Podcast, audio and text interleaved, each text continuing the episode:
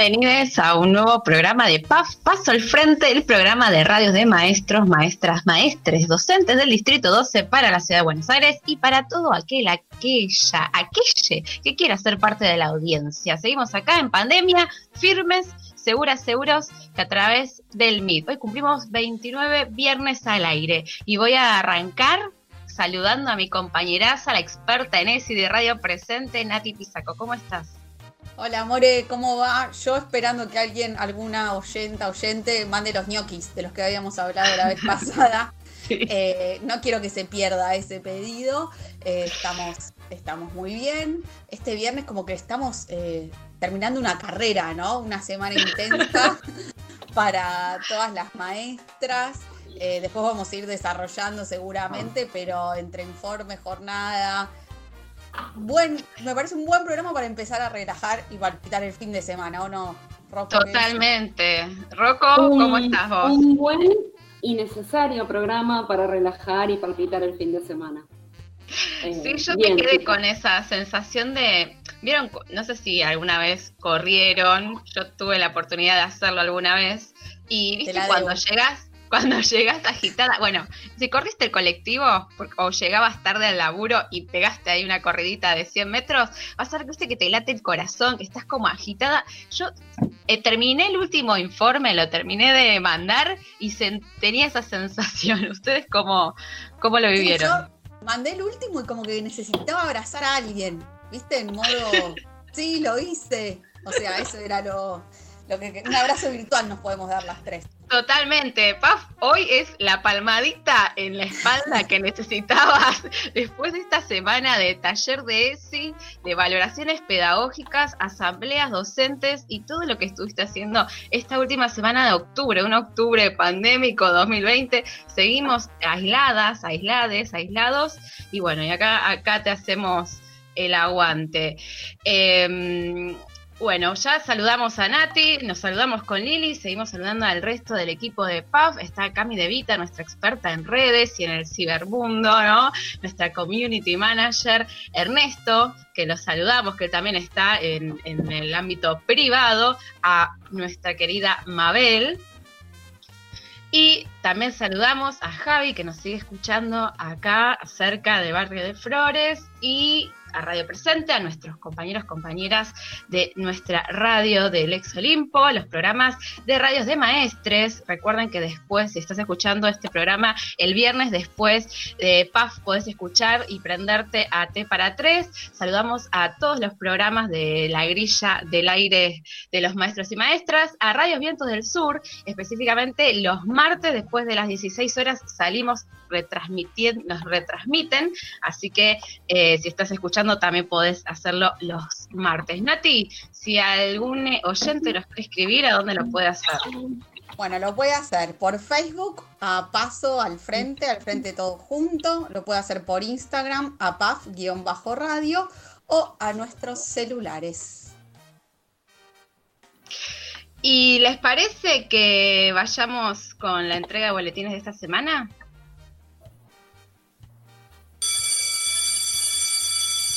A ver, a ver, hagan silencio, que vamos a entregar los boletines. Bueno, eh, la primera nota de esta semana me toca a mí. El 20 de julio pasado, miles de familias provenientes de diversos distritos eh, se asentaron en un predio en Guernica.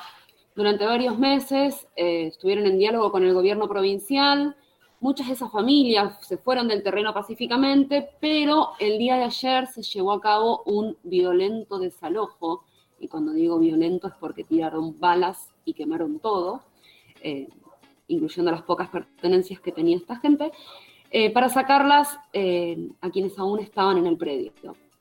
Porque en PAF no somos como la derecha, porque estamos convencidas de que el acceso a la vivienda es un derecho, y porque creemos que nunca la violencia es la solución, el insuficiente de esta semana es para el gobierno provincial que le permitió a las fuerzas de seguridad avanzar violentamente contra los ocupantes y para el sistema en el que vivimos que hace que el acceso a la vivienda sea un privilegio de clases.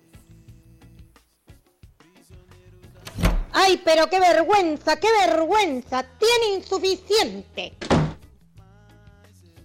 Seguimos con el regular y, se lo, y vamos a arrancar contando la noticia. Patricia de Ferrari fue denunciada penalmente por apología del crimen e instación, sí, para cometer delitos por haber descrito en su cuenta de Twitter. Escuchen cuál fue la frase si es que no la llegaron a conocer. Falta mucho para que aparezcan los Falcon Verde para impartir la justicia a la medida ideológica de Grabois y compañía.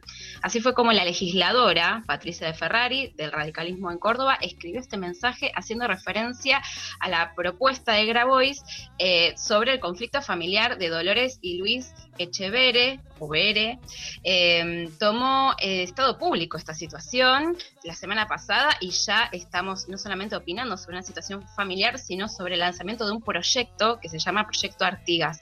Queremos eh, contarles que esto no quedó eh, no pasó ni sin pena sin gloria, sino que la diputada borró el Twitter, pero tomó la posta la diputada nacional Mara Brauer del Frente de Todos, que repudió los dichos y dijo lo siguiente. Esta diputada dijo que se había malinterpretado sus dichos y borró el tuit. Pero seamos claros, ¿existe algún semiólogo que pueda dar otro sentido al concepto de Falcon Verde? ¿Hay posibilidades de otras interpretaciones al concepto de Falcon Verde? No, porque en la memoria colectiva de nuestro país el Falcon Verde es el símbolo de la dictadura y del secuestro y de la desaparición de personas. Porque con los Falcon Verde se llevaron a Susana Villaflor, la presidenta de la Madre de Plaza de Mayo. Con el Falcon Verde se llevaron a Magdalena Gallardo, de 14 años, en pijama desde su casa donde vivía con su mamá. Con el Falcon Verde se llevaron a las mamás y a los papás de los chicos que todavía siguen buscando las abuelas. Que siguen buscando las abuelas de, Plaza de Mayo. Y así es como con este audio contundente podemos decirle nunca más a, las dictaduras cívico-militares, a, las dictaduras, nunca más un falcón verde. Así que el regular de esta semana es para De Ferrari. Tiene que forzarse más, lleva un regular. Y el bueno lo vamos a dar a la, a la vuelta atrás de un decreto que fue revocado ni más ni menos por el, el, presidente de Brasil, Jair Bolsonaro. Él dio marcha atrás con la firma de un decreto que posibilitaba la privatización de las salas de primeros auxilios. Sí, el presidente de Brasil revocó un decreto que había firmado unas horas antes, o sea, fue casi inmediato y que permitía que eh, se privatice las salas de primeros auxilios en el sistema público de salud. O sea, estamos en pandemia. Esto generó mucha indignación, un fuerte rechazo y tuvo que anunciar a las pocas horas que el decreto era revocado, que planteaba la medida original eh, que movía también un mercado, el, mercado de la salud, ¿no? Todo esto como un negocio e impulsaba medidas que iban en contra del pueblo brasilero. Como esta nota es promediable y entendemos que Jair Bolsonaro no responde con los intereses del pueblo, pero sí hubo una marcha atrás, vamos a entregar el bueno de la semana. ¿Qué quiere que le diga? Lleva un bueno, otra cosa no le puedo poner. Mi última nota de esta semana es el muy bueno y tiene que ver con eh, la Real Academia. Sí, no se la vamos a dar a la Real Academia Española por anunciar el pronombre ellos, eh, pero sí se lo vamos a poner a la noticia que está siendo estudiado por su Observatorio de Palabras, que es un espacio que analiza los vocablos, las palabras que no figuran dentro del diccionario de la El organismo definió que ella es un recurso creado y promovido en determinados ámbitos para aludir a quienes puedan no sentirse identificados con ninguno de los dos géneros tradicionalmente existentes. Fue presentado eh, para rediseñar eh, su página, para rediseñar ciertos espacios dentro de la institución, pero lo que sí vamos a anotar o vamos a resaltar es que no es algo específicamente para festejar. De hecho, tomamos las palabras de Norma Loto, docente periodista e integrante del Círculo de Lingüistas, Feministas, que ella dijo que no hay que festejar, tomamos esa, esa posta, sabemos que el observatorio que analiza usos y costumbres no implica que ingrese en el diccionario, pero sí vamos a ponerle el muy bueno porque eh, aunque el feminismo no pide permiso para aparecer expresada, expresado en instituciones hegemónicas como es la RAE, con historia de histórica exclusión hacia las nuevas normas eh, y formas de nombrarnos y representarnos, eh, festejamos que es una buena noticia porque asocia en la misma eh, frase ellas y la RAE. Y los sectores conservadores de la sociedad a veces necesitan estas posibles incorporaciones, estas posibles y buenas noticias para asimilar en su cabeza que la lucha por el lenguaje inclusivo es legítimo y es un derecho. Por eso merece el muy bueno.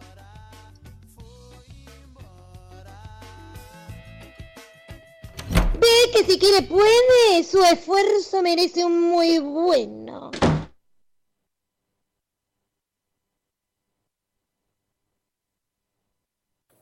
No me están escuchando, ¿no? Estaba hablando solo. Bueno, me toca a mí poner el, el sobresaliente de esta semana. Una nota muy esperada. Esperen que vamos a poner la cortina nuevamente. Hace 10 años y 3 días una noticia sacudía a muchos argentinos y argentinas Hace 10 años el mundo perdía un gran líder popular, porque hace 10 años murió Néstor Kirchner. Desde ese año, cada 27 de octubre es un día especial, lleno de homenajes por todos lados, tenemos miles de sensaciones y mucha emoción. Néstor nos dejó un inmenso legado y una fuerza implacable para seguir luchando por un mundo más justo. Luchen, porque vienen por sus sueños y por el futuro de la patria, dijo, y nos conquistó. Acá me gustaría que, se detengan a pensar eh, cómo era su vida antes del kirchnerismo. Yo lo hablaba con, Nati un rato antes de salir al aire y, le decía la cantidad de cosas que pasaron en mi familia gracias al kirchnerismo. Y, al poner de pie el país desde, el lugar de los derechos y desde lo que nos merecemos. tanto por decir y tanto por agradecer que el sobresaliente de esta semana es para homenajearlo a él al hombre que lo cambió todo, desafiando al poder económico y al poder mediático.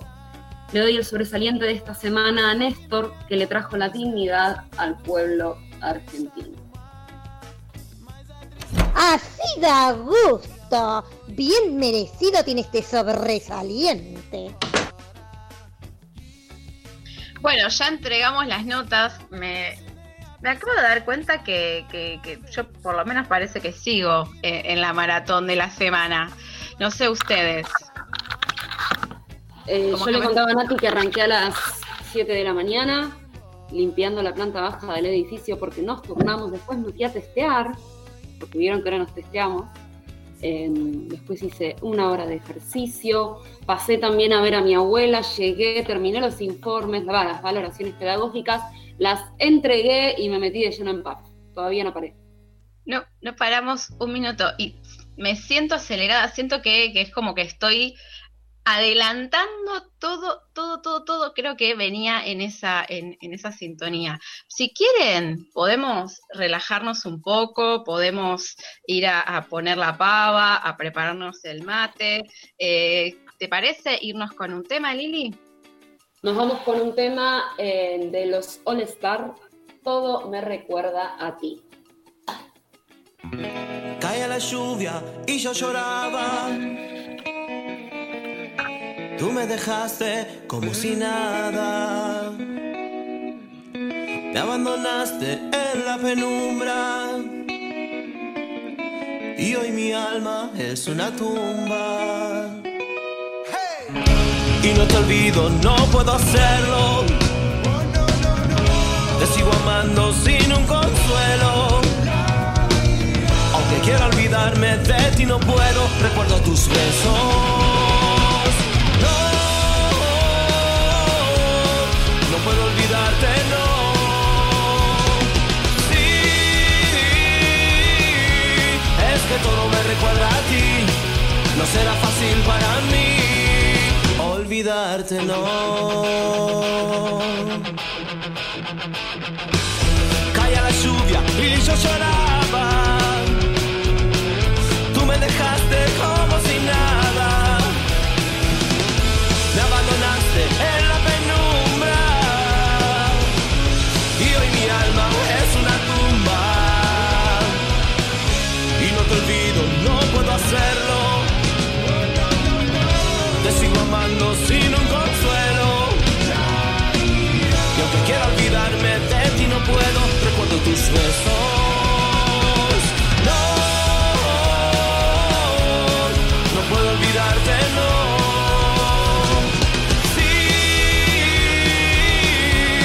Es que todo me recuerda a ti. No será fácil para mí olvidarte, no.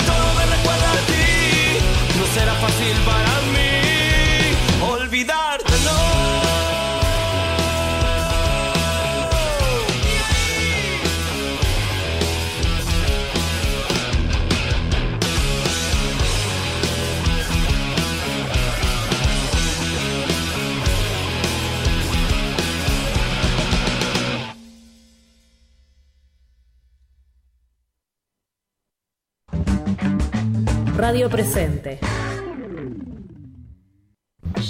Lo que más me gusta de la escuela es trabajar, ir al recreo, ir a ver videos a la sala de arriba. Paz, paso al frente.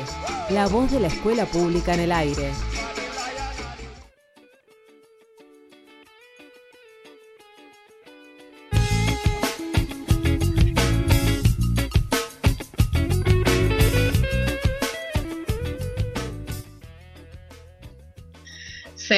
Bloque de PAF, paso al frente. Eh, hoy es viernes 30 de octubre, son las 18.19. Eh, un día fresco, un día soleado después de, tantos, de tanta lluvia. Eh, un día donde seguimos teniendo algunas pálidas, ¿no, Nati? Eh, sí, estábamos analizando el segmento de noticias para pegarte un corchazo. Era una opción que estábamos manejando, eh, una nueva columna acá en, la radio, en el programa, pero sí, nos llegaron, les habrán llegado por WhatsApp eh, documentos que tienen que ver con el inicio de mm, burbujas de primer grado, sala de cinco. Llegó también una notificación de la supervisión de curriculares con una idea de lo que hicieron con inglés hace unos años, ¿no? De correrlos como de la dirección de primaria. Eh, todo una estrategia de, de, dividir y de. Sí, eso, y de segmentar, que bueno, nos saca fuerza a todas como, como trabajadoras. More, vos tenés eh, a Camilo de 5 o no. No sé si ya tuviste reuniones y todo eso. Tengo la hermosa, eh, eh, el orgullo de ser madre y, maestra. Y soy profe de séptimo y madre de niñe de sala de cinco. Eh, bueno, hoy me llamó la maestra. porque en la escuela Rita de la Tallada Victoria ya tienen la bajada Así que están llamando familia por familia para ver si vamos a sumarnos y ser cómplices, eh, que sería esa la palabra, este, de, ser parte del contagio, la red de contagios. Eh, claramente que con el padre Camilo estamos en contra de sumarnos a la burbuja, pero sí, estuvo esa llamada y la semana que viene hay reunión. Hay algo que, que, me parece nefasto que hacen y es esto de sacar las noticias los viernes a las 4 de la tarde es intencional claramente. Me parece que mandar una noticia de este estilo un viernes cuando ya está cerrando la semana, lo mismo hicieron con, con séptimo grado, fue una cosa así. Más que, más que la palmadita es como un cachetazo, ¿no? claro, disfruta el fin de... Lee, ¿cómo es la situación, eh, tu situación? Porque sabemos que en tu escuela hubo más eh, En, en, mi escuela en séptimo grado volvió a presentarse un solo alumno eh, primer grado todavía no se dijo nada, así que por ahí mi compañera de primer grado tiene más suerte que nosotras y no es de las primeras escuelas en iniciar. Eh, pero por ahora no, no hay información más que el flyer que llegó por mail del gobierno de la ciudad. Es enterarnos por flyers, por los medios de comunicación. Eh, hay mucha eh, indignación por, por, las maneras de, comunicar internas y también por, específicamente el proyecto, ¿no? Esta revinculación que se plantea es eh, muy compleja. Se sigue movilizando cada escuela, se sigue movilizando el distrito 12 y otros distritos, hay formularios que están circulando, hay cartas a la comunidad educativa, hay cartas de las familias también. Así que es un momento para, para ver cómo nos organizamos. Parte de la organización tiene que ver con la información. Así que... Sí, charlábamos también, More, cuando estábamos eh, produciendo el programa de hoy, de lo distinto que se vive eh, todo esto en la esfera de las escuelas privadas. Eh, se vive completamente distinto, las posiciones de las familias son distintas, de las maestras, las propuestas que brindan las escuelas privadas son completamente distintas a las que debemos brindar nosotras como escuela pública, como no me parece menor incluirlo en, el, en, las reflexiones. Sí, pareciera que fueran dos mundos distintos, es el mismo sistema, aunque el acceso sea distinto y la financiación sigue siendo parte de, del mismo sistema educativo. Pareciera que, que, los hilos se manejan distintos. Pero bueno. Y, tengo de, mano de amigas que trabajan en escuelas privadas tengo entendido que en algunas no están respetando el tema de las burbujas y, la verdad es que eso es bastante preocupante, porque no se dimensiona el caos que puede generar si, llega a haber un contagio y la situación se va de las manos.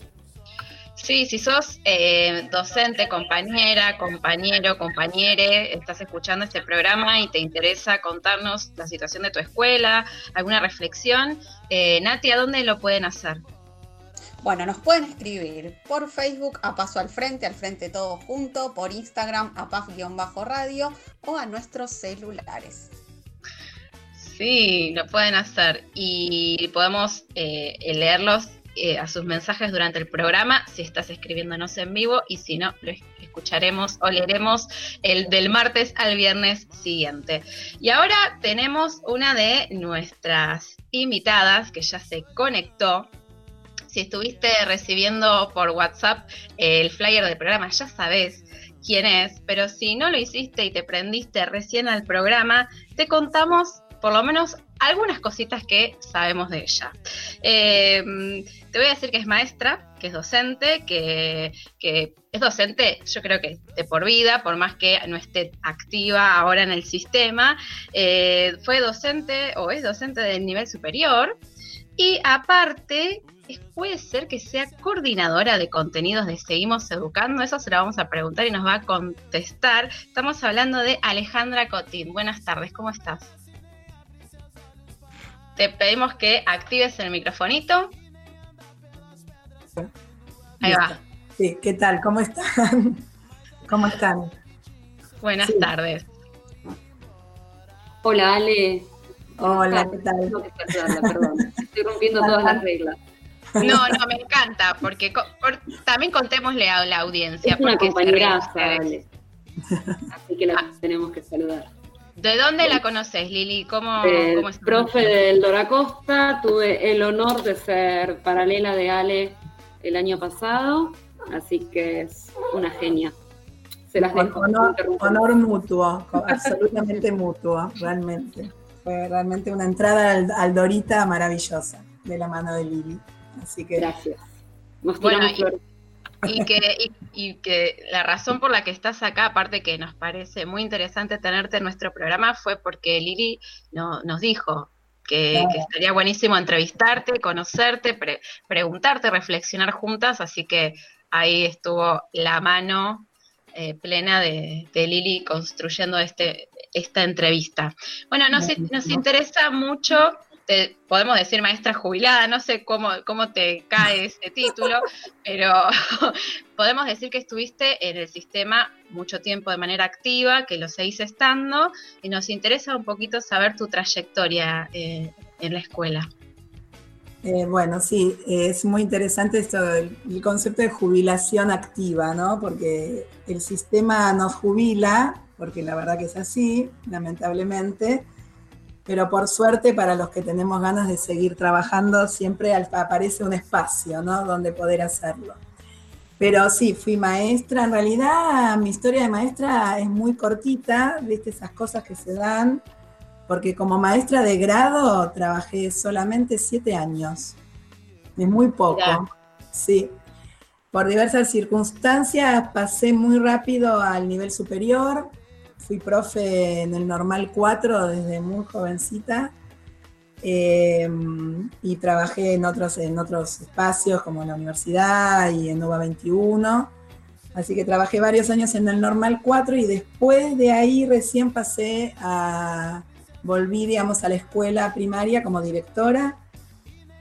En una escuela primaria estuve 16 años como directora. Y, en mientras tanto compartiendo después de entré al Normal 1 también como profe. Y después concursé, concursé como supervisora, gané el concurso para supervisora, entonces, bueno, dejé la escuela, pasé a la supervisión, sostuve el normal 1, eh, así que me jubilé definitivamente el año pasado como profe del normal 1 y como supervisora y siempre en paralelo estuve haciendo algún, algún otro proyecto en Ministerio de Nación, trabajé bastante tiempo, siempre con con algunas cosas siempre alrededor. Hola, Ale. El año pasado, así como profe del normal y como supervisora. Perdón, perdón que interrumpí. Me, funciona mal la cámara, así que por eso eh, ando medio a ciegas. Eh, ¿Qué tal, Natalia? Te saluda. ¿Qué tal? Un, bueno, parte de un montón de proyectos y ahora sos parte de un proyecto que seguro nunca te imaginaste que íbamos a estar en una pandemia y vos ibas a ser parte eh, del proyecto que organiza y produce eh, esos materiales que, tanto nos ayudan y que tan rápido salieron a, cubrir necesidades nuestras como maestras y de los estudiantes cuando nadie sabía cómo organizar materiales para trabajar durante una pandemia. Eh, queríamos saber cómo llegaste a ser parte de, de ese proyecto. Ay, mira, eh, las, cosas son, viste, que yo creo ahora ya mi edad, que es una edad, este, eh, uno mira en perspectiva la vida y dice, viste, cuando la vida te puso momento justo, lugar justo. Eh, es así.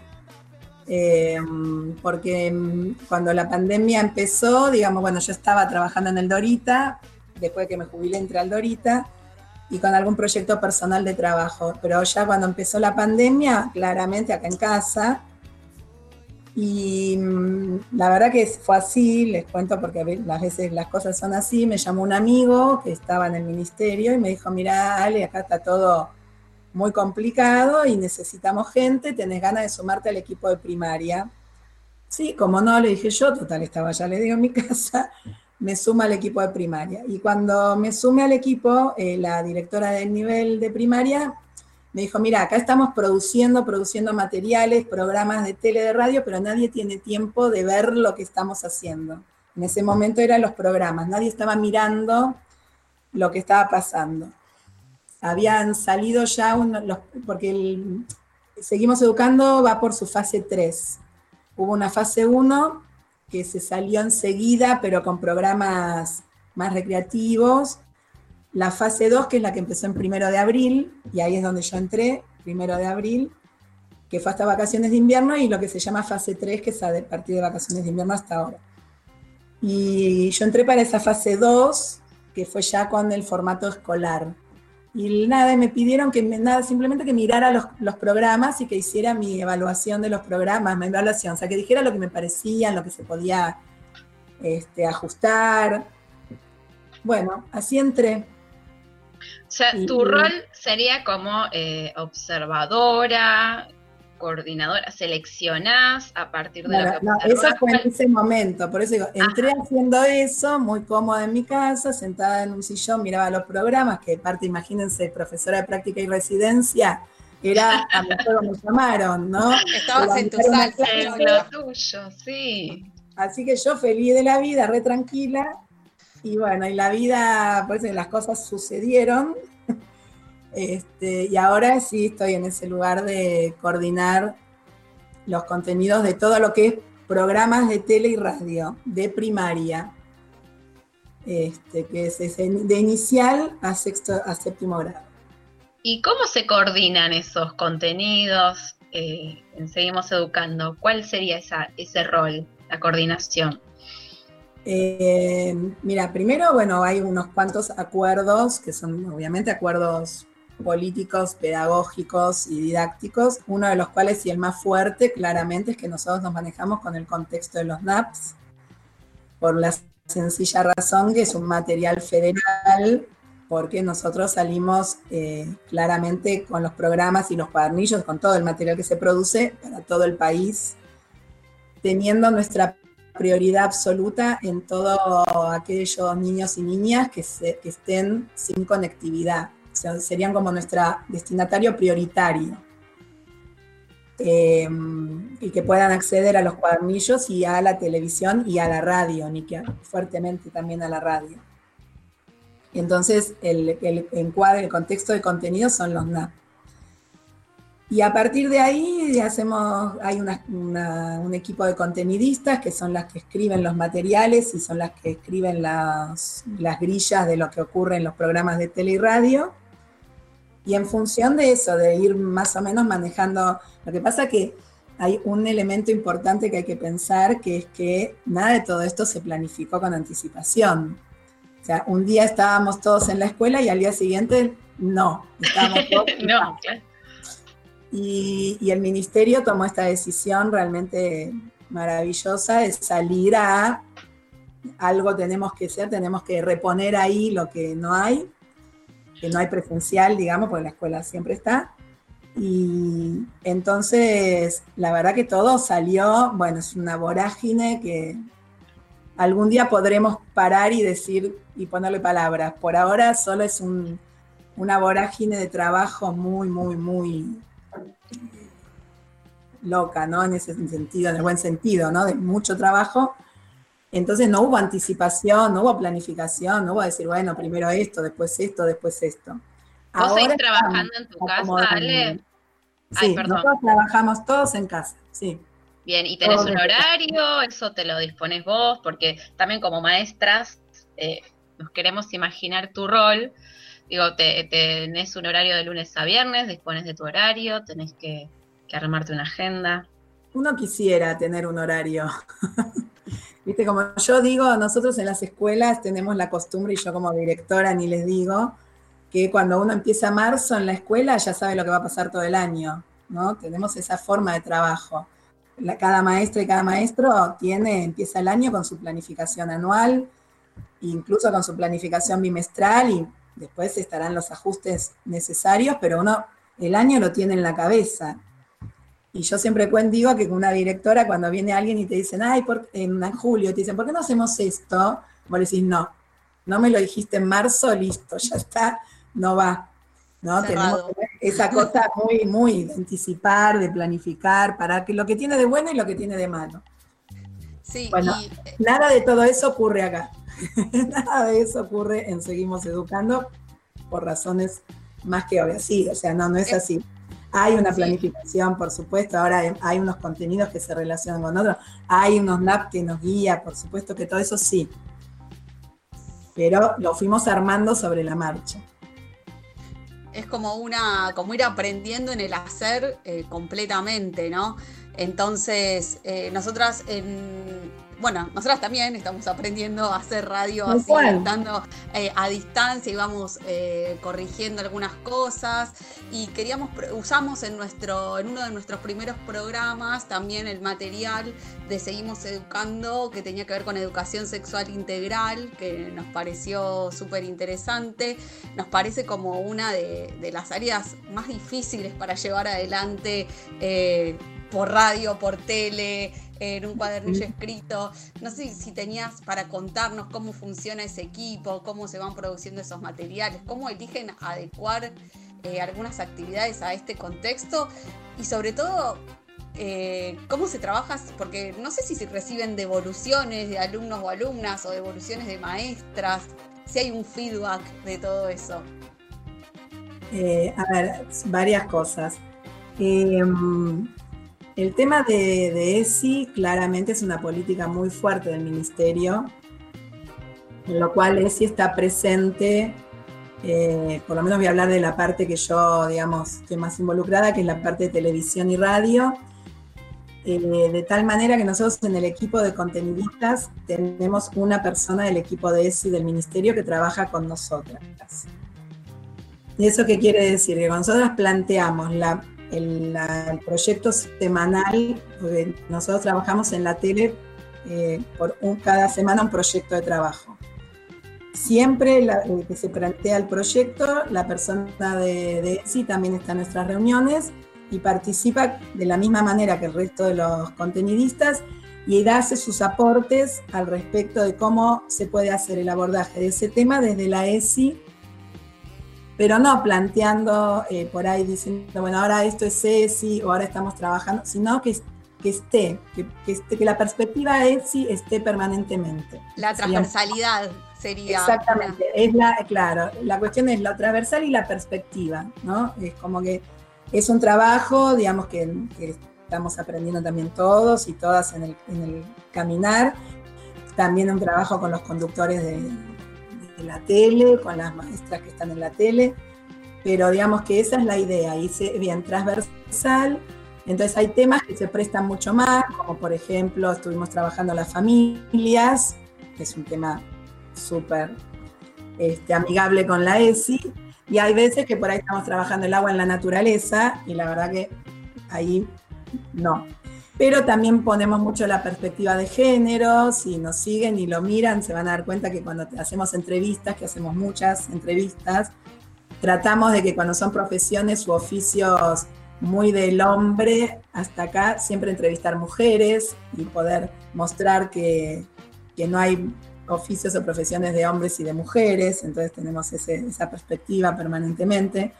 Trabajamos mucho la literatura, entonces también la literatura entra mucho desde, o sea, la ESI entra mucho desde la literatura, o sea que es una, un trabajo permanente, eh, justamente que tratamos de que para las maestras y los maestros también que nos miran o que puedan usar nuestro material les sirva también de, como propuesta, ¿no? Y como para ver cómo introducir la ESI en sus clases habitualmente. Así que eso es más o menos como, como lo llevamos adelante. Muy interesante. Y mm, entendiendo que eh, la propuesta es unificada, eh, tiene una, línea centralizada, eh, pero que se expande, llega a diferentes distritos del país, a, a, todas las provincias. No sé si en otros países lo llegan a ver, pero sabemos que todas las provincias lo reciben. nos interesa saber si aparte de esa recepción ustedes tienen algún tipo de devolución, si, si, tienen alguna, algún registro de cómo llega a los diferentes distritos, porque sabemos que por más que hay una centralidad, también está federalizada la educación. Hablamos de una educación que, por más que hay contenidos propuestos, cada jurisdicción tiene cierta eh, diferencia y lineamiento. ¿Cómo, ¿Cómo lo evalúan? ¿Cómo ven eso? Mira, eh, eso que decís es muy cierto y muy así, eh, lo tenemos muy presente todo el tiempo, porque aparte hay jurisdicciones que han hecho sus propios materiales, sus, propios cuadernillos, sus propios este, programas, digamos. Eh, así que en ese sentido, por supuesto que somos un país federal y eso lo tenemos clarísimo. En cuanto a, mm, digamos, a repercusión y feedback, lo que lo, no tenemos mucho. tenemos algunas cuestiones porque, por ejemplo, en los programas de televisión hay redes, funcionan las redes, entonces ahí hay mucho movimiento por las redes. Pero primer grado es un hit total, la cantidad de chicas y chicos que mandan fotos por Instagram, que salen al aire este, en el momento, y la verdad que hay veces que es. Hemos hecho algo esta semana que vos decís, en la tele, la verdad que hemos hecho cosas locas, locas, locas. Pero este semana, primer grado, trabajó la, el carnaval. Y se propuso armar la murga de primero. Para ponerle nombre a la murga se hizo una votación. Los chicos primero mandaron nombres, de todo lo que mandaron se armaron tres nombres y los chicos votaron en un tiempo, o sea, no hubo toda la semana, porque la votación fue de un día al otro, porque si no, no daban los tiempos para armar todo, ¿no? El traje, el color estandarte y todo eso. Y se armó, y votaron por Instagram, mandando su foto por Instagram, los nombres de la, de la murga. Este, ganó los primeros de Seguimos Educando, obviamente. Este, pero ganó ahí, ¿eh? estaban ahí peleadísimos. Increíble, porque fue como una interacción con los, chicos y las chicas. O sea que ahí hay un movimiento, que hay, hay gente, hay chicos y chicas, familias mirando, que mandan mensajes. Pero lo que sí, lo único que sí les puedo decir oficialmente, la primera mitad del año sí se hizo una investigación desde el ministerio para ver el, el alcance que había tenido y la penetración que habían tenido tanto los cuadernillos como la tele como la radio. Y la verdad que nos llevamos una sorpresa muy, muy grata porque tuvo una, un nivel de conocimiento altísimo en todo el país y después un nivel de penetración muy alto. Y para las poblaciones destinatarias, que son las poblaciones sin conectividad, una penetración de más del 90%. Buenísimo. Con lo cual, eso hasta mitad de año. ¿eh? Después no se volvió a hacer el mismo estudio. Espero que se haga porque realmente da mucha data, pero estábamos todos muy, muy emocionados porque, bueno, realmente... Y sí, porque además eh, la devolución que tenés de los chicos y de las chicas es lo que te hace decir, bueno, vamos bien, es por acá, y, seguir adelante, que es lo que nos pasa en la escuela y que tanto extrañamos. Totalmente. nosotros también. Y las personas que conducen esos los programas de tele, de radio, eh, ¿tienen alguna preparación especial? ¿Son todas maestras? Eh, ¿Hay un poco y un poco? Los conductores son conductores de toda la vida, de Paca Paca que si ustedes fueron, que por la edad que tienen de haber sido consumidoras de Paca Paca, los conductores son los de siempre, conocidísimos, gente del staff de Paca Paca. Y las maestras son maestras, se hizo una selección de, hizo una convocatoria y frente a la convocatoria se entrevistó a todo el mundo que se presentó y se seleccionó de esa manera, sí, las maestras son maestras. Incluso son maestras algunas que están en escuela en este momento también. Así que sí, sí. Ale, me un poco de tema. Ay, perdón, solo quiero decir esto, que las maestras, otro, otro eh, eh, monumento a las maestras, porque los conductores sí son actores o conductores de experiencia. Las maestras son maestras, como ustedes y se mandaron ahí frente a las cámaras y salieron y ahí van y son maravillosas. Así que también próxima convocatoria las ponemos Amore, Amore y Anate ahí. Y sí, Lili sabe, Lili sabe, porque yo la, la, pinché para que se presentara. Ah, me, quiso tentar. Ale, que se perdió la televisión y la radio argentina. Totalmente. Totalmente. ¿Por qué? Imagínate el colapso que hubiese tenido si ya estoy así. Ale, sabes que nosotras tres en este momento coincidimos en ser docentes del séptimo grado. Ah, y esto que decís de, la devolución de, primer grado en cuanto a las redes es algo que en, segundo ciclo y en, tercer ciclo más cuesta un montón. Eh, ¿Reciben, tienen devolución, feedback también de segundo ciclo o, Mira, hasta, hasta quinto, porque también ahí tenemos una realidad que es la siguiente. Hasta quinto grado estamos saliendo por la TV pública todas las mañanas y repite por Paca Paca la tarde. En cambio, sexto y séptimo eh, sale por Canal Encuentro a las 9 de la mañana eh, todos los días y entonces tiene otro tipo de pantalla, con lo cual eh, no, o sea, no tenemos como la misma repercusión que la TV pública, sea, el vivo del TV público. Sin embargo, de sexto y séptimo hay como, como unos chats que funcionan y uno ve que ahí algo ocurre, ¿no? Lo mismo los programas de secundaria, eh, que también salen por encuentro. Pero claramente, eh, y esto los, los voy a comentar porque es un tema que venimos pensando y por ahí ustedes como maestras de séptimo tengan alguna idea y nos puedan dar alguna idea, venimos trabajando incluso con las directoras de Paca Paca y de Encuentro, en ver cómo podemos darle un perfil más específico a esa franja etaria de, de sexto séptimo o de sexto primer año, ¿no? que serían en otras jurisdicciones. Porque no son, no son de paca paca en el sentido que no son niños, niñas, todavía no son adolescentes. Y bueno, y tenemos la gran pregunta de cómo los convocamos, ¿no? ¿Cómo los traemos, en nuestro caso, a que se sienten a ver la tele, y en el caso del aula, cómo los convocamos a que, a que se sientan realmente participados o pertenecientes a la escuela, al aula y al, y al saber. Creo que esa pregunta nos hacemos sí, eh, todas. yo tengo una sugerencia.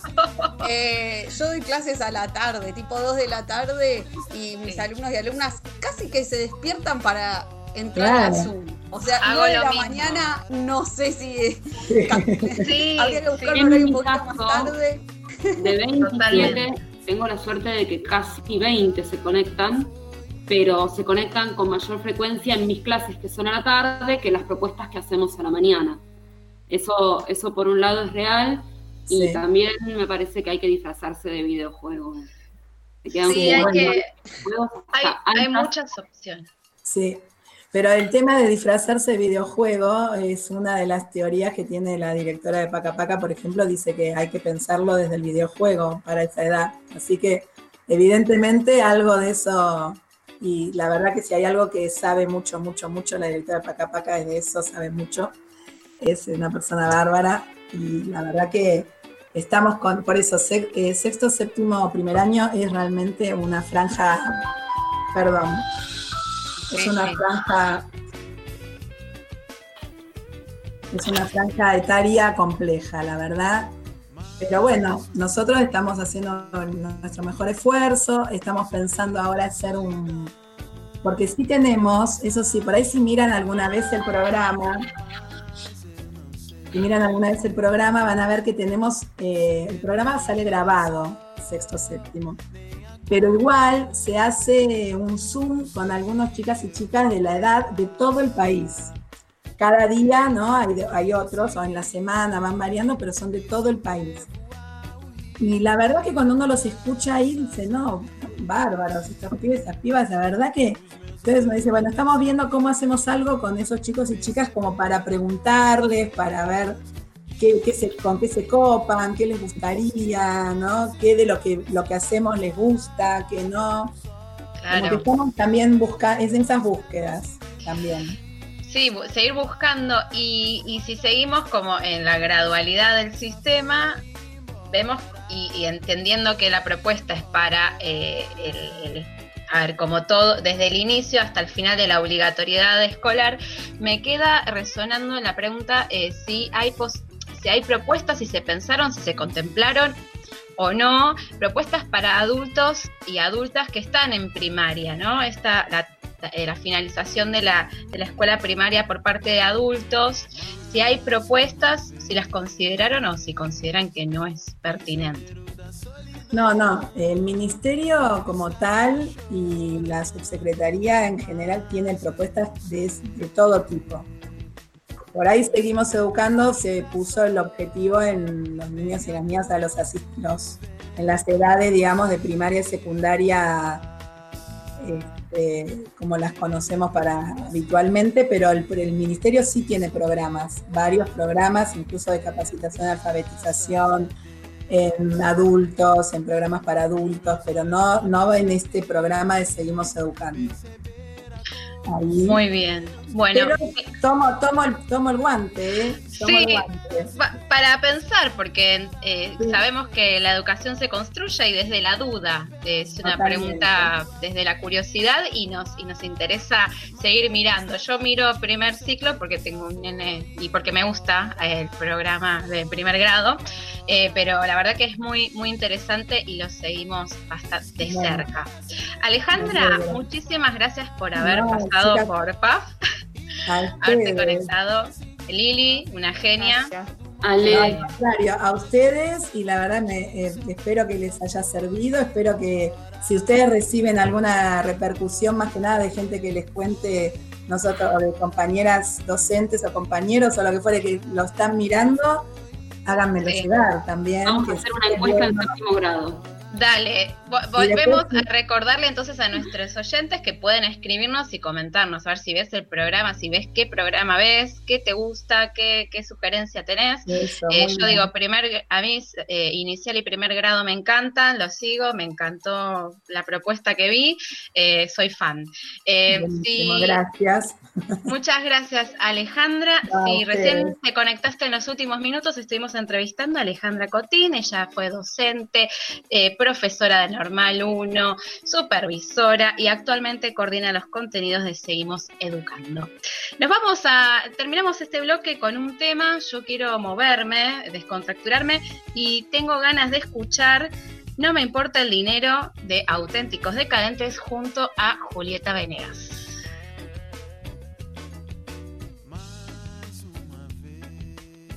Prohibido. Prohibido girar a la derecha. Yo quiero estar a la izquierda del cero. No me analices, no voy a cambiar. More, te voy a deber ese tema. Nos vamos a ir ahora con Elena Roger, Azúcar del Estero. Dale, vamos.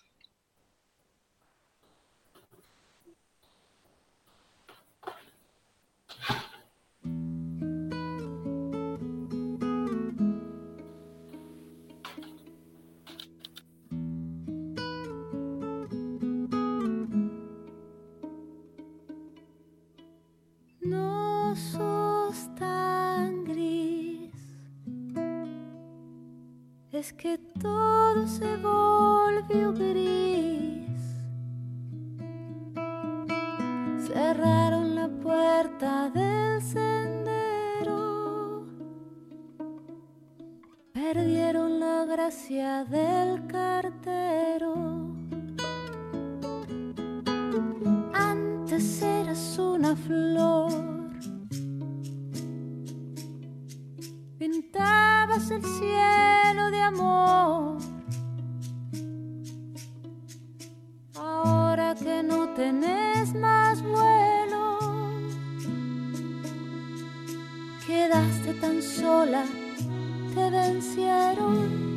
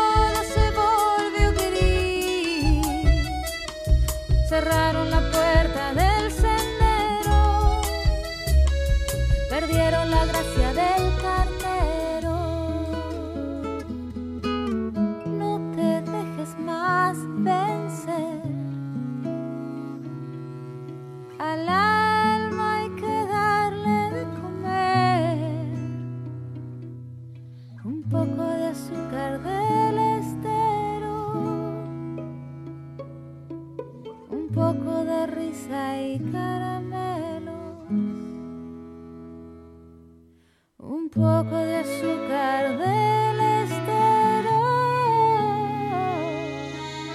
un poco de risa y caramelo.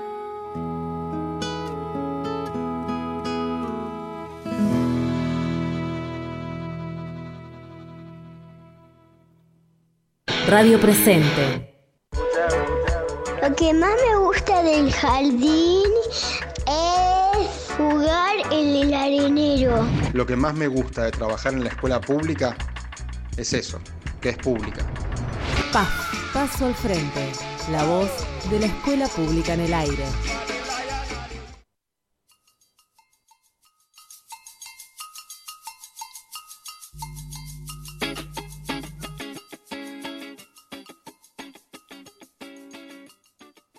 Tercer bloque de PAF, Paso al Frente, programa número 29, el de los ñoquis, que aún no hemos comido y tal vez no comamos, no lo sé.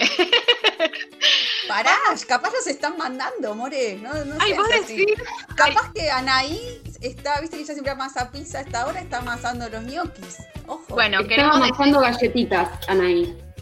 No Ah, sé si, si- si combina con ñoquis.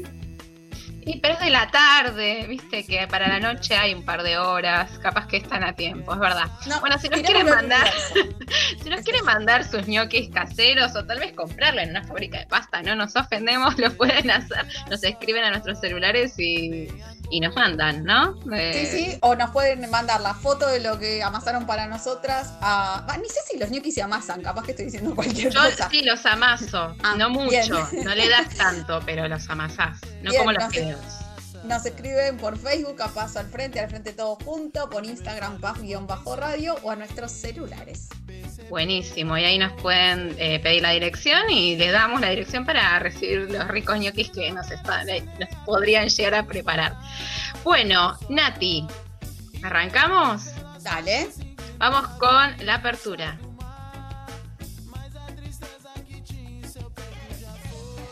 Yo mi derecho a ser un monstruo. No quiero más cargos ni casilleros a donde encajar, ni XX ni H2O.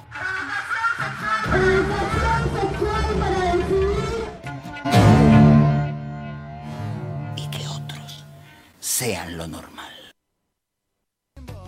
Bueno, estamos a full con el número 29 hoy, porque justamente voy a hablar de ayer, que fue 29 de octubre, y por primera vez eh, se, se realizó, podríamos decir, se festejó o se incluyó eh, el día de la promoción de los derechos de las infancias y adolescencias trans en el ámbito de la ciudad autónoma de Buenos Aires.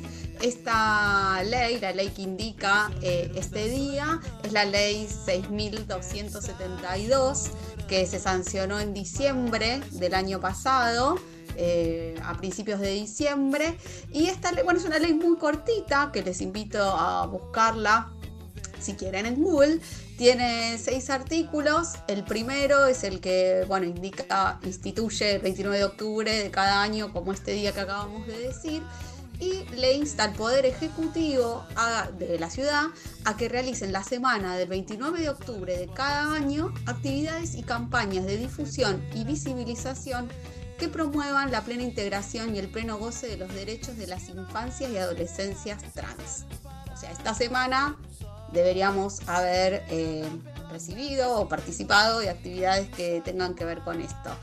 Eh, dice que estas campañas de- deben involucrar tanto al ámbito de la educación como de la salud, el deporte eh, y el arte. Y también le pide al Poder Ejecutivo que anualmente tiene que publicar un informe respecto de las políticas estatales que se destinan a la promoción de los derechos de las infancias y adolescencias trans. Y por último, eh, incorpora al calendario escolar esta fecha, el 29 de octubre. Bueno, ¿qué decirles? Vieron que las leyes hay que militarlas antes, pero mucho más hay que militarlas después de que se sancionen. Sí, ¿no? totalmente. Suena tan hermoso que hay bueno, que, que hay que sostenerlo. Es el primer año, ¿sí? Este es nuestro pequeño aporte a, esta ley. Yo estuve buscando, eh, porque estoy muy lejos de ser la persona eh, más informada de, de esta ciudad, pero bueno, estuve buscando a ver si se habían hecho actividades o algún tipo de promoción o algo por el estilo. Eh, encontré un conversatorio que estuvo re bueno, que lo organizó el espacio clave, que es el Centro Cultural Recoleta, que está mm, formado por y para eh, adolescentes. Está muy bueno, hay un conversatorio con tres referentes del tema. Más allá de eso, no, no vi mucha movida más. Si algún oyente eh, tiene información, se la agradecemos. Así la podemos replicar en nuestras redes. Pero bueno, como repetimos incansablemente en nuestra columna, la no capacitación o la no divulgación no es excusa ni justificación eh, para no garantizar derechos de nuestros alumnos y alumnas. Así que la idea era dedicar la columna de hoy a explicar un poco de, de qué van estos derechos de infancias y adolescencias trans no sé, ustedes estaban al tanto. Bueno, ya habíamos hablado de, esta ley y del día. Nos habíamos preguntado que qué raro que justo coincidía con la fecha de la jornada eh, de ESI. sí, que coincidía, coincidió, pero no. La propuesta no era eh, la de trabajar esta temática, sino la prevención y erradicación de la violencia de género. Eso es lo más raro, que, ambas, ambas cuestiones no se podían ligar. Digo, la propuesta para la jornada ESI podría estar relacionada con esto que estás contando. Bueno, hoy traemos más preguntas que certezas en esta columna, así que eh, ah, saludos a nuestros amigos de certezas y a Piella. Bueno, eh, vamos a empezar por el principio, porque si bien lo tratamos en un montón de columnas, el público se renueva, podemos definir eh, qué entendemos eh, por trans. No sé, ¿alguna tiene ganas de hacerlo o quieren que lo haga yo? Yo te doy la palabra a vos, vos sos la especialista, confío. No, bueno, pero charlamos varias veces de este tema, voy a tratar de explicarlo rápido y fácil. Bueno, cuando nacemos... No, para nada. Pasa que a veces, a mí me pasa mucho que cuando me pongo a escribir, y más cuanto más lees sobre un tema y más profundizás, llegás a un momento que todas las palabras que usaste parece que están mal, o que estás dejando algo afuera, o que no estás incluyendo. Entonces nos terminamos enredando un montón y a veces alguien que no, se puso a escribirlo tanto lo dice mucho más simple, pero voy a tratar de hacer mi mejor esfuerzo. Eh, vieron que eh, cuando nacemos, o bueno, ahora incluso antes de nacer, eh, según nuestros genitales, nos asignan un sexo. ¿sí? Si tiene vulva, sexo femenino, si tiene pene y testículos, sexo masculino. Digamos que em, tiene que ver, el sexo tiene que ver con los genitales y tiene que ver con cuestiones hormonales, todas eh, cuestiones que se miden, que son mesurables, ¿no? Em, por otro lado, eso es el sexo, por otro lado está el género, que también lo hablamos un montón de veces, que es una construcción social y cultural, que mayormente es binaria y que tiene que ver con lo que la sociedad espera de varones y de mujeres, ¿sí? Y generalmente eso que espera la sociedad eh, de varones y mujeres, eh, ese género va como de la mano o asociado al sexo que te asignaron cuando naciste. ¿Sí? Sí. Por otro lado está la identidad de género, ¿sí? que tiene que ver con, y acá podemos tomar la definición que da la ley de identidad de género, que tiene que ver con la vivencia interna e individual del género tal como cada persona la siente. Y esa identidad de género puede corresponder o no con el sexo asignado al nacer. ¿Sí? Bueno, acá también, cuando yo leía puede corresponder o no. No sé capaz si corresponder es la palabra. Eh, capaz podemos pensar que puede estar asociada o no eh, con el sexo asignado al nacer. Entonces, resumiendo, si me autopercibo mujer y mi sexo asignado al nacer es femenino, se dice que soy una mujer cis. Si me autopercibo varón y mi sexo asignado al nacer es femenino, soy un varón trans. ¿Sí? No sé si hasta ahí vamos o hay eh, alguna duda. Clarísimo. El colectivo trans y travesti en nuestro país eh, tiene una larga historia de lucha. Uno de sus máximos logros fue la ley de identidad de género, la ley eh, 26.743, que de esta ley también hablamos en alguna columna. Esta ley que hace, permite la rectificación registral del sexo. O sea, vieron en, bueno, en nuestra época que estaba, eh, cuando te daban el librito, el DNI verde, que tenía sexo y te ponían una tilde, una crucecita, si Sí. era varón o mujer. Bueno, eh, esta ley lo que te permite es que vos eso lo puedas rectificar en tu DNI. ¿Sí? el sexo y también puedas cambiar el nom- tu nombre de pila y la imagen que tenés en el DNI. ¿sí? Y eso tiene que estar de acuerdo a la identidad de género autopercibida. ¿sí? Pero lo más importante de esto es que para acceder a eso no necesitas ni ningún test psicológico, ningún informe de un médico, eh, ni nada por el estilo, ¿sí? Solo con solicitarlo debería, debería estar accesible. Esto para las personas mayores de edad. Pero lo que nos ocupa hoy específicamente no son las personas trans en general, sino las infancias y adolescencias trans.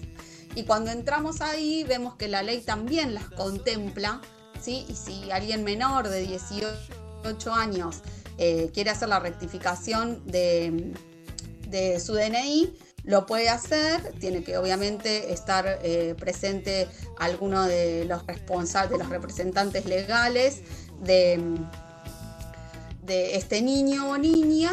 Y además el Estado le provee la, el asesoramiento de un abogado del niño o niña. ¿sí? La, experiencia de infancias trans más conocida, que también le dedicamos una columna a nuestro programa, es la de Luana, que fue la primera niña trans en conseguir eh, su DNI adecuado a su identidad de género. Pero más allá de las, de las adecuaciones de DNI o de contar la, mm, la- la experiencia de Luana hoy, la idea era eh, pensar desde el aula, nosotras, cómo podemos garantizar estos derechos de niños, niñas y adolescentes trans. Y la verdad es que son dos cosas muy básicas, muy básicas, pero que generalmente a veces se nos van de foco. Una tiene que ver con el artículo 12 de la ley, que aunque ustedes no lo crean, se llama trato digno. O sea, yo cuando pienso que lo tenemos que escribir en una ley que hay que tratar de forma digna a una persona, no lo puedo creer, pero sí eh, tiene que estar escrito. Esta- este artículo lo que dice es que vos, como maestra, como institución, tenés que llamar a la niña, niño o adolescente como él o ella quiera que lo llames. ¿sí? Eh, y para eso no necesita tener adecuado ni rectificado su DNI. ¿sí? Entonces, en el registro... Me pasa, perdón que te interrumpa, pero Sí, tengo, no, yo soy maestra de Sí. eh, una, un- una niñe que en su documento, eh, al principio de, de su vida, decía un nombre, eh, supuestamente era su identidad, o bueno, su sexo, en realidad vamos a decirlo, y ahora eh, se autopercibe di- distinto a lo que marca ese documento. Así que en los informes, eh, en lo que escribimos sobre ella, ponemos el nombre del cual se siente representada. Bien, es así, es su derecho. eh, y la verdad es que hay muchos problemas con esto, sobre todo en escuela media. Así que muchas instituciones eh, se niegan a hacerlo y acusan normas que tienen que ver con la legalidad, que son mentiras, nada eh, más legal que tratar, que hacer caso a este- al artículo 12 de la Ley de Identidad de Género. Eh, hay una fórmula que se usa para los documentos oficiales, ¿sí? No sé si en el curso de CEPA esto lo, lo están dando, no, yo estoy muy lejos de, de hacer el curso de CEPA de secretaria porque mi puntaje está lejísimo, pero eh, por si tenés en tu escuela una secretaria así como muy que mm, medio reticente a esto, vos le podés indicar tranquilamente, mira, tenés que poner las iniciales del nombre que está en el documento, después pones el apellido completo, el día y el año de nacimiento, el DNI y al final el nombre que eligió, el niño, la niña o el adolescente, ¿sí? Es así de fácil y eso tiene que figurar en todos los documentos oficiales o en todos los documentos que uses para dirigirte a ese niño, niña o adolescente.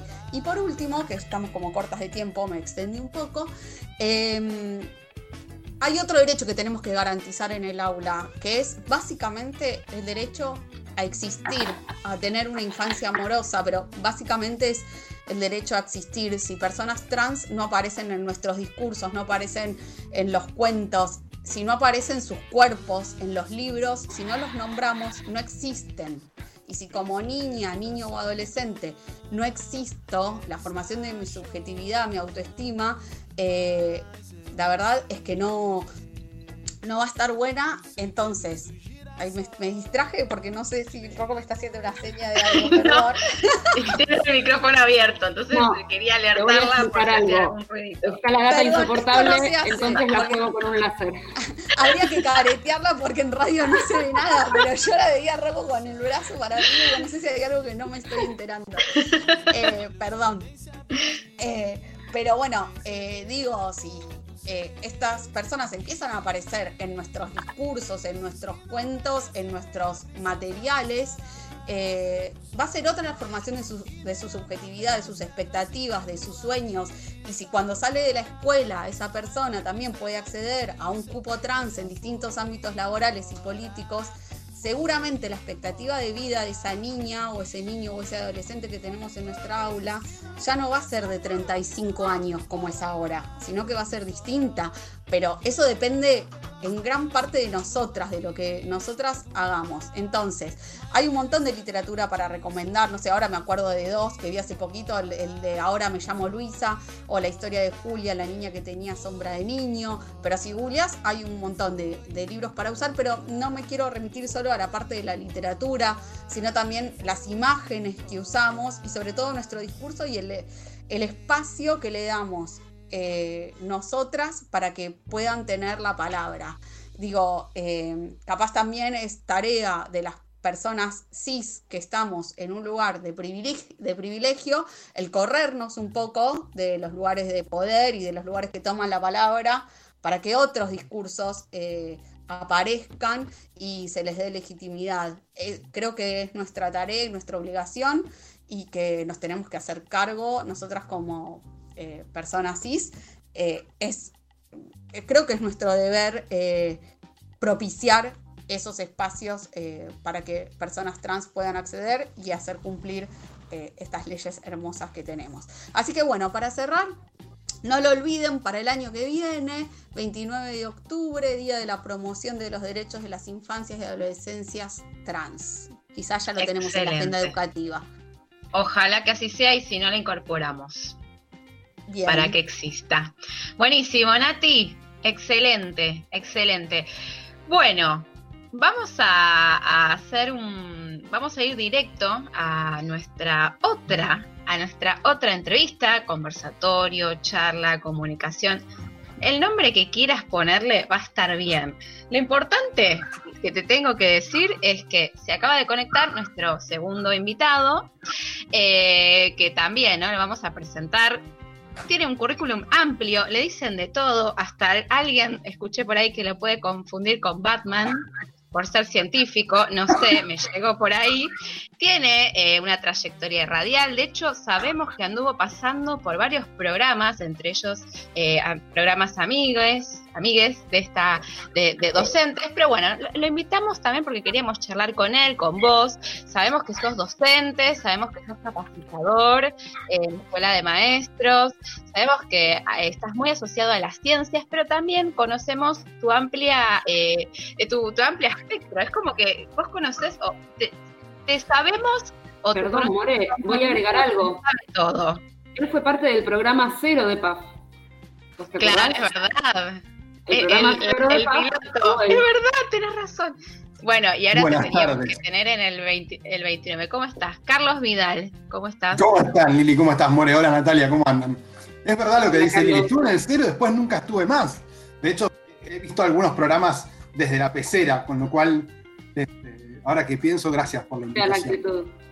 Bueno, te teníamos que te teníamos, queríamos invitarte por esto, porque te consideramos el adulto niñe que lo sabe todo Y, nos, y- y nos interesaba charlar un poquito. Viste que a veces en la sala de maestres hablamos de registros y cuestiones administrativas, pero también nos incluye en nuestro discurso, nuestras reflexiones, la política. Y justamente preparando este programa pensábamos en hechos bastante importantes que sucedieron en esta semana. No los pusimos en el boletín justamente por esto. Estamos hablando de sucesos en Latinoamérica. También vamos a hablar de otros sucesos, pero queríamos charlar un poquito con esta Latinoamérica que, que se empieza a encender, empieza como un amanecer distinto eh, en cuanto a respuestas de luchas eh, y sí, organización popular. Queríamos hablar un poquito que, y que nos cuentes cuál es tu, tu mirada al respecto, sobre todo de países hermanos como puede ser eh, Chile y Bolivia. Bueno, gracias, More.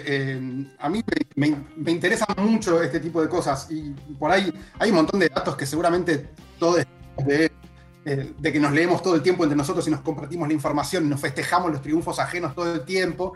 Sí. ¿No? Como está bien, digo, lo mismo le pasa a esos países eh, a- a- hermanos cuando, les- cuando, no- cuando nosotros pasamos por una instancia parecida hace menos, bueno, hace un año casi. Eh, me parece que lo importante de todo lo que pasó, y ahora por ahí podemos pensar algunos detalles, es que la señal de los últimos días, a ver, yo en general tengo una mirada un poco sombría de estos tiempos actuales, la señal de los últimos días, sin quitar la sombra de... Me parece que hay algo de las democracias latinoamericanas como muy potentes. Digamos, yo lo que veo acá es como una cosa, si querés, más de orden que revolucionario, en términos de un intento de cambio, ¿no? Un volantazo en los últimos, en los últimos año y medio, dos, en la América Latina, y hay como una.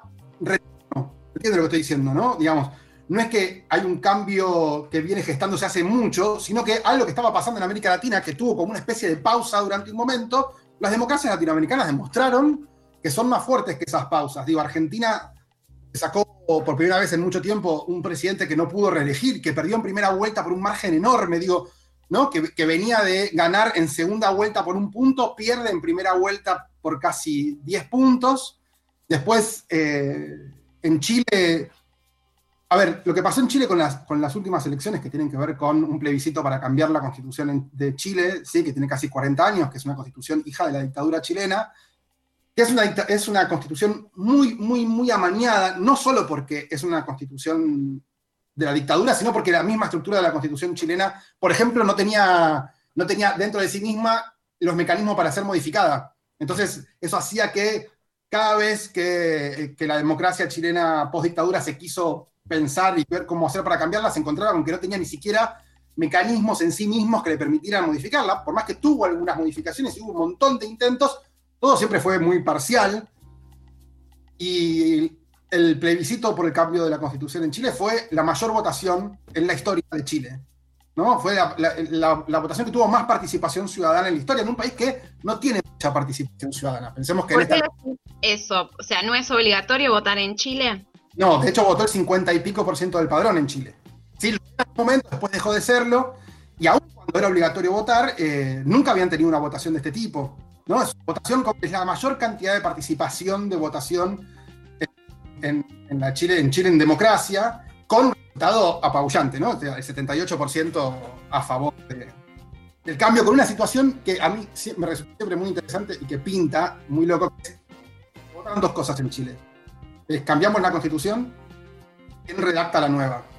Una pavada, pero es una discusión muy importante, ¿no? Entonces, la la cambiamos no la cambiamos, y la cambiamos, hay una constituyente nueva, o sea, votamos constituyentes de cero, como hicimos nosotros en el 94, o mixta, o sea, hay algunos miembros del Congreso junto con gente elegida.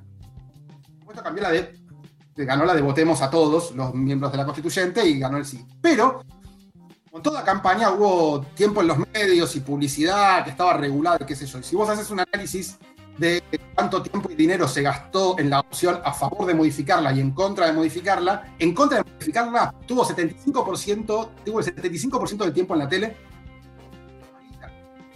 ¿Se entiende? O sea, los que aportaron guita, tiempo y dinero en Chile, a- tres veces más los que votaban por no que por el sí, y el sí tres veces más. O sea, los números completamente invertidos.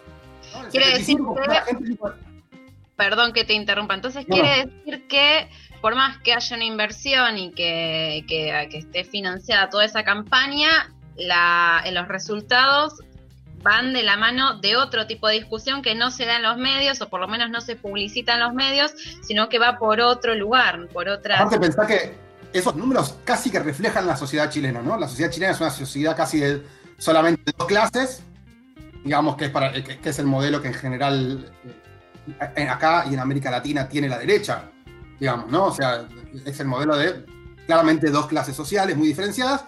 Esas dos clases votaron en Chile claramente, digamos, la que, la- a la que viene perdiendo hace 40 más, 60 años en Chile, dijo, bueno, ya está, cambiemos esto, y es interesante. Por eso digo que esto en el caso de Chile es interesante la idea de una democracia que funciona, una democracia moderna, adulta, eh, que se come volantazos, que vota a Piñeira también, pero vota a Piñeira, después le vota a Piñeira 78% de cambio de constitución. Y eso es una buena democracia, como la de Argentina, ¿no? que vota a Macri y hace ganar por un punto en un balotaje, pero cuatro años después se lo marca. Digamos, habiendo perdido las elecciones del medio término, ¿no? No nos olvidemos que Cristina Kirchner se presenta, se presenta en las elecciones para senador, sale segunda contra Bullrich. Digo, y dos años después gana, se, gana esa elección. Entonces eso es, está buenísimo. Bolivia, que era lo otro que vos decías, More. Sí. Digo, Bolivia viene de un periodo también con cierto desgaste de poder de un golpe de Estado muy claro, un golpe de Estado que se propone hacer una elección muy rápidamente, para, porque en realidad un golpe de Estado que no pretendía perpetuarse en el poder, sino era un golpe de Estado que claramente lo que quería era anular unas elecciones que Evo había ganado para hacer otras. Sí, eh, lo que recuerdo es que el año pasado escuchamos eh, el pedido de renuncia y a Evo renunciando, o sea, eh, esa, esa es una de las fotos no más significativas, que es, eh, a ver, la, la, la tensión hacia que un presidente salga de ese, de ese lugar del cual es eh, representativo y justamente re- de- de- de- del voto popular. O sea, Aparte, una cosa cualquiera- interesante es un camino, estuvo ahí y tuvo que renunciar. Ahí ponemos el tuvo que, entre No, comillas. claro. Bueno, pero lo que hay que pensar interesante es que Evo, Evo es quitado el poder no en, en el mandato que él gana supuestamente de manera fraudulenta, sino que Evo lo saca del poder dentro de su mandato que nadie estaba discutiendo. O sea, Evo era presidente en una, eh, por una elección que no estaba en discusión. Estaba en discusión la elección que lo iba a hacer ser presidente en el siguiente periodo. Él tiene que dejar el poder antes de que su este, tiempo constitucional en una elección que nadie había objetado haya terminado. La cuestión es que, de hecho, si vos no si se acuerdan, que Evo, antes de renunciar, propone hacer una elección nueva. ¿Se acuerdan? ¿Sí? Entonces, eh, Áñez, que, que es la que asume el poder después del golpe, de hecho se sube a esa, a esa, a esa propuesta de ley que había hecho Evo y, y llama a elecciones muy rápidamente, si no me equivoco, para abril de este año. ¿Por qué? Porque la idea era cambiar el poder, no ni perpetuarse, ni hacer una movida, digo, ni reorganizar el país, era cagar- cargarse una elección, digamos, y hacer una elección nueva donde gane otro. Esa era la idea muy rápida, ¿no? También pensando en que en América Latina la derecha hoy no recurre a golpes militares donde los militares son los que toman el poder, sino, sino a esto, a cambios de poder tipo el de Dilma, por ejemplo, o el que pasó con Evo, o el de Lugo, o un montón de ese tipo de cambios. Entonces, pero muy rápidamente en Bolivia, muy rápidamente, en el medio de todo este caos, con todo este quilombo, se proponen las elecciones y vuelve a ganar el mismo partido. Digo, gana más y no gana, aunque como te la quieren pintar, con eh, poniendo de candidatos a outsiders. Son el ministro de Economía de Evo y el ministro de Relaciones Exteriores de Evo. Digo, ¿no? Digo, no es el frente para la victoria yendo con Scioli en en la elección esa, o Massa. ¿No? Es el Frente de la Victoria yendo con este, Aníbal y Alicia. Tipo medio tajante. Hablando de elecciones, antes de este programa, me- vos me contaste, me recordaste que se vienen unas elecciones en uno de los países que, que mueven eh, la balanza mundial en economía, política, guerras, armamento, todo. Eh, estamos- ¿Querés explicarnos un poquito? Ok. Así como hablamos de las democracias latinoamericanas como democracias modernas y estables y sanas, digamos, eh, la que se vende como la democracia más pura del mundo está en decadencia total, que es la democracia en los Estados Unidos. Estados Unidos tiene un sistema de elecciones muy, muy, muy amañado, porque en algún momento sí era de vanguardia, y si uno lo cuenta en abstracto hasta suena interesante, que es que federal que cada estado tiene su propia manera de elegir votantes. Eh, las, elecciones son de manera muy distinta a la que nosotros las pensamos. Ellos todavía tienen un sistema de eh, colegio electoral, como teníamos nosotros antes de la constitución del 94. Por lo tanto, no es una elección directa. Por lo tanto, de, los, de las últimas este, cinco elecciones, solamente dos veces alguien que ganó el voto popular fue elegido presidente. Estados Unidos le dicen voto popular a lo que nosotros le decimos voto. ¿Sí? Que es como, ¿quién tiene más votos? Listo. Estados Unidos no gana el que tiene más votos. Extraño. Y de las últimas elecciones, Trump, por ejemplo, tuvo dos millones y medio menos de votos que Hillary Clinton, pero como en los estados, en ciertos estados, fue declarado presidente. La cuestión es que el, el, fue desastroso el gobierno de Trump para los norteamericanos en muchos aspectos, en otros no tanto. Todo el tema del COVID y qué sé yo, y bla, bla, bla, y que aparte llevó a todo a tensiones muy, muy grandes, hizo que en Estados Unidos estén las cosas muy, muy, muy complicadas y con la derecha, como pasa con la derecha en muchos lados, empiezan a poner en duda las elecciones. Pasa algo muy parecido a lo que pasó acá, ¿no? El macrismo eh, diciendo que iba a haber fraude en una elección que ellos mismos organizaban. de eso? ¿no? Tenían provincia, ciudad y nación y decían que iba a haber fraude en un país que controlaban ellos. Sí. Bueno, sí, Estados Unidos, Trump, hace meses. Fue sí. similar a lo que pasó en Bolivia también, que, que tuvieron que hacer el recuento de votos y en algún momento deslizaron la idea de que había un fraude. Totalmente, totalmente. Entonces, el, el, aparte, el PRO acá lo sigue diciendo como medio. La, la- tiran como bueno, no, o sea, ¿no? Como poniendo en duda eso, digo, cuando, el- cuando Frente para la Victoria se fue a la casa habiendo perdido por, una, por centésimas. Ahí con la boca. En Estados Unidos, Trump viene hace meses quitándole legitimidad a la elección. Y en Estados Unidos es muy fácil hacer quilombo. ¿Por qué? No se vota el mismo día en todos lados. El día que se vota es un martes que no es feriado. O sea, vos para votar tenés que pedir licencia en el laburo para votar. ¿De acuerdo? ¿Sí? Tenés que estar, anotarte antes de votar. Si no estás anotado, no podés ir a votar. Los estados te piden que te identifiques para votar. Eso tiene Estados Unidos. Estados Unidos es un país muy atrasado en eso. Entonces, por ejemplo, eh, no tienen DNI los norteamericanos. Entonces, tenés que mostrar una identificación con foto que suele ser como la licencia de conducir. Pero claro, los negros pobres no tienen licencia de conducir. Entonces, es, es lógico no pedirla, pero en muchos estados que quieren suprimir el voto de los pobres, lo que hacen es le piden licencia. Bueno, la cuestión es que COVID en Estados Unidos puedes votar por carta, porque es así, qué sé yo. Votan por carta en muchos estados, entonces como el COVID está poniendo en peligro la vida de muchas personas, Estados Unidos está muriendo gente todo el día, la gente racional, que en general no es la que vota a Trump, sino la que vota al otro candidato, quiere votar por carta. Claro. La cuestión es que Trump empezó a decir que las cartas, votar por carta es fraude. Él nunca en su vida votó presencialmente. Trump toda su vida votó por carta, porque los chetos en Estados Unidos votan por carta. No, va- o sea, no es como que acá que están esperando a Susana, viste que la esperan a Susana donde va a votar. Eh, En Estados Unidos, vos te pensás que Maray- María Carey va a votar a un lugar, alguien le manda el sobre, chupa el sobre y se lo vota por carta. O sea, no existe eso. claro. Bueno, entonces está muy empiojado y muy probablemente la noche del martes, que es el martes que viene, no se sepa el resultado de la elección y el miedo que puede suceder y eso va a decantar en un montón de cosas en el mundo, es que Trump no acepte la derrota, si es que pierde, porque puede no perder, y eso extienda la duración de las elecciones en Estados Unidos durante quizás meses. Cuando ganó Bush padre la elección, eh, las elecciones las decidió la Corte Suprema, no la decidió la votación de la gente. Había un quilombo con una Va- eh, vamos a tener que estar eh, atentas, atentos, atentes al martes, seguir las noticias internacionales y ver cómo en tres países distintos se desarrollan votos distintos, ¿no? Porque si hacemos una línea eh, que, se, Total. une, aparte de la geopolítica y la economía mundial, podemos analizar que las votaciones se pueden dar en diferentes momentos, formas y con otro tipo de, de reglamentación. O sea, y aparte, reivindicar, perdón, More, reivindicar que nuestra democracia, la democracia nuestra y de nuestros países vecinos, es la más moderna y funcional de todo el continente. Claro, entonces, si te parece, te invitamos en unos programas para analizar qué pasó en Estados Dale. Unidos y, se- y ver qué, cómo repercute en la Argentina. Ahora, te digo, ya son las siete y media, nos, nos podemos seguir quedando, no sé, en, en, Vientos al Sur, si en la retransmisión pasa la hora y media, pero sí te invitamos a, seguir charlando porque nos queda, nos queda la parte 2. ¿Te parece? Dale, dale, cuando quieran, cuando quieran. Bueno, muchísimas gracias por, este, por esta comunicación. Estuvimos hablando con Carlos Vidal, él es formador, docente y habló un poquitito de geopolítica y vamos a ir cerrando este programa ya no, no hay mucho más tiempo. Lili. Que tengan un buen fin de semana todos, descansen mucho, que lo necesitamos. Una semana intensa. Nati.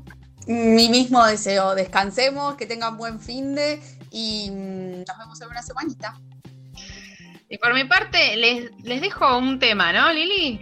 Vamos con este tema. Eh, a mí no me importa el dinero de auténticos decadentes con Julieta Venegas. Escúchenlo, muevan un poquito. Y bueno, vamos a encontrarnos el viernes que viene.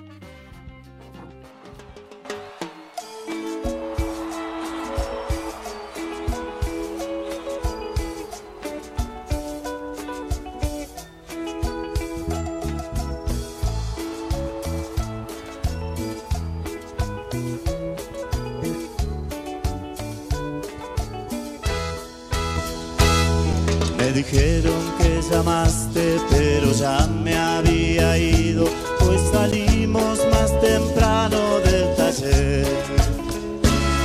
Yo me vine caminando para no gastar dinero y por eso llego tarde como ayer. Que no trates de ocultarme lo que me interesa tarde.